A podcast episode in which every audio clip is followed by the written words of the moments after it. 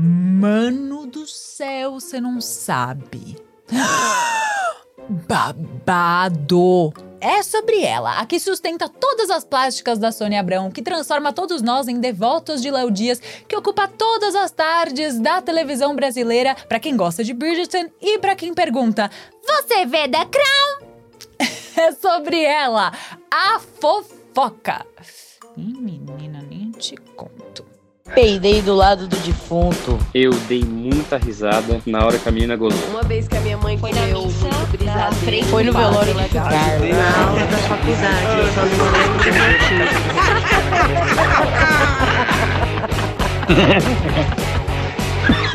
Ah, mas eu ri fazer o quê?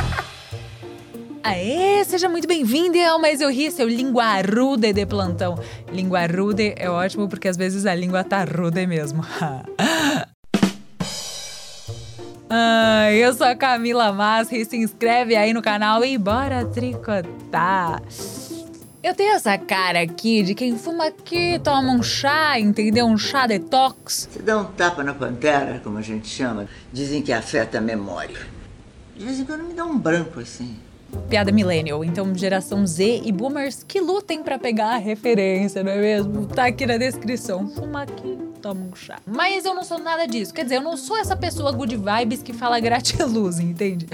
Gratidão pela oportunidade da conexão com a Mãe Terra e com os astros. E se 2020 e 2021 me ajudaram em alguma coisa, foi a ser mais otimista com o meu pessimismo. Sim, eu fiquei muito mais pessimista, o que as pessoas normais chamam de realista, porque eu era só a fantasia e os unicórnios. Ele é tão fofo, tem que apertar! E aí, ficar trancada dentro de casa, gente, me transformou em uma Maria Fifi que fica na varanda, comentando os babados e ouvindo as tretas dos vizinhos, entendeu? O amor é meu! Tá bom? O amor é meu! Falo lá com os porteiros, fico de butuca. É, é, bitu, é bituca? Ou é butuca? Butuca, né? Bituca é de cigarro. E aí, por alguns instantes, eu acho que a vida de outras pessoas estão numa merda muito pior do que a minha, entendeu? Porque às vezes as fases da vida estão uma merda e é preciso ter muita fé. Uma fé só não basta, é preciso ter muitas fezes. A vida é feita de fases e fezes. Cope Luwak que é o café mais caro do mundo. Esses gatos comem os grãos, digerem e depois defecam. E nessa de me tornar uma futriqueira quarentênica, eu fiquei pensando que deve ter um lado bom de tudo isso. De falar mal dos outros, né? Porque todo mundo faz. Contar um babadinho, sabe? E todos os lados negativos, todos os coaches e a positividade tóxica tá aí pra falar pra gente. Então eu vou me ater ao lado bom da fofoca. A notícia que é sempre soberana. Nós somos seres sociais e a cooperação social é essencial para nossa sobrevivência como espécie. Então, falar pelas costas foi uma habilidade que a gente foi desenvolvendo, entendeu? Pode não ser aquela habilidade mais simpática, né? Mas ela é essencial para que exista uma cooperação de um grande número de pessoas como a gente vive hoje em sociedade. A teoria da fofoca pode parecer uma piada, mas até aquele cara, o Yuval Noah Harari, aquele maravilhoso que escreveu o Sapiens, botou isso lá no Sapiens. Menina, você acredita que na pandemia esse cara escreveu dois livros e a gente aqui no Rivotril, um café, um Rivotril, um café, um Rivotril, um café, um Rivotril, um café, um Rivotril, um café, um Rivotril, um café, um Rivotril. A real é que a nossa maior forma de comunicação ainda hoje é a fofoca. As redes sociais são o quê?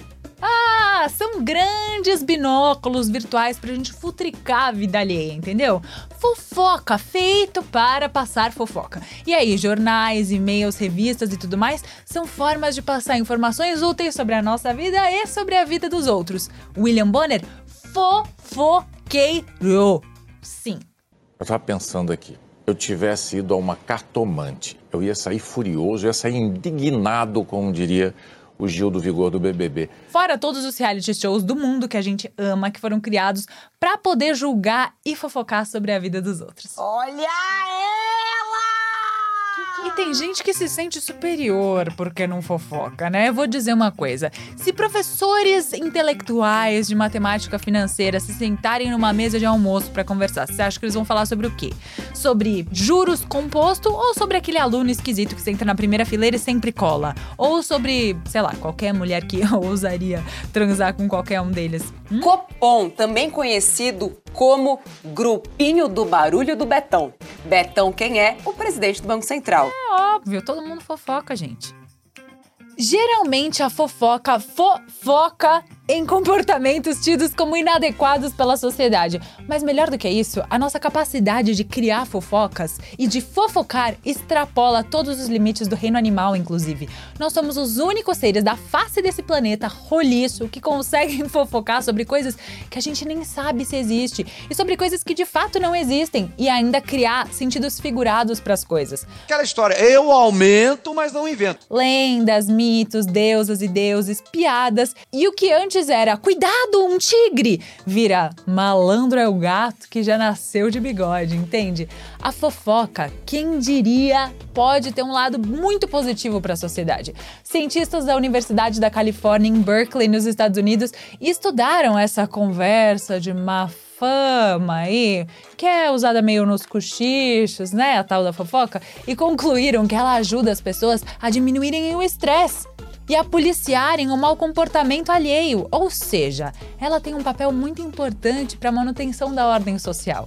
Uhum. Ordem e progresso e fofoca. Pronto. E passar a fofoca adiante diminui aquela sensação negativa de ver alguma coisa imoral acontecendo sabe? Por isso que a gente sente uma sensação gostosa de desabafar com os amigos, fazer aquela fofoquinha, passar adiante alguma coisa, sabe? Um veneninho escorrendo assim. Não um veneninho, pode ser uma coisa, uma fofoquinha boa, né? Uma coisinha aqui, sei lá, inofensiva. Ah.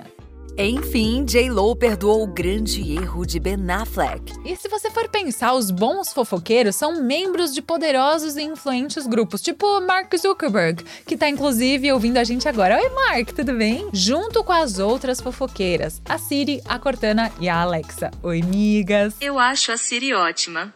Eu queria marcar um encontro com ela, a Alexa e a Cortana, mas nunca conseguimos tempo. Além disso, compartilhar segredos é uma forma das pessoas se conectarem e compartilhar uma fofoquinha com o outro é sinal de profunda confiança. Afinal, você está mostrando que acredita que aquela pessoa não vai usar aquela informação sensível contra você. E é uma ótima forma de se manter informado sobre as coisas também, né? Convenhamos, fazer aquele networking, saber dos babados, saber ali em quem você pode confiar, né? É ótimo. Will, climinha SMR, por favor. Isso medo dos sussurros e de que outras pessoas estejam falando mal da gente. Faz com que a gente ande na linha, com que a gente não, não faça coisa errada, sabe? É a culpa cristã dos ateus.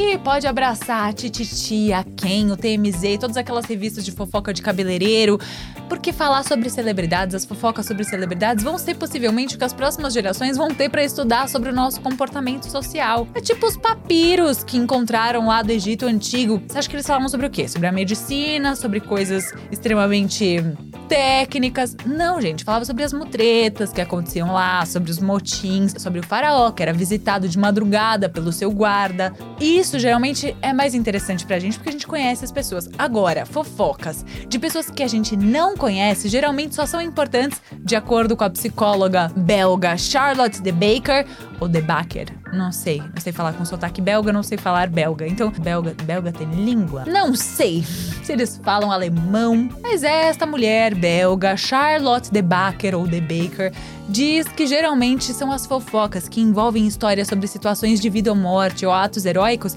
que são interessantes pra gente, porque a gente presta atenção para pegar informações sobre a nossa sobrevivência, sobre coisas que podem aprimorar nossa forma de viver. Famoso chupinhar de life hacks. Veja bem.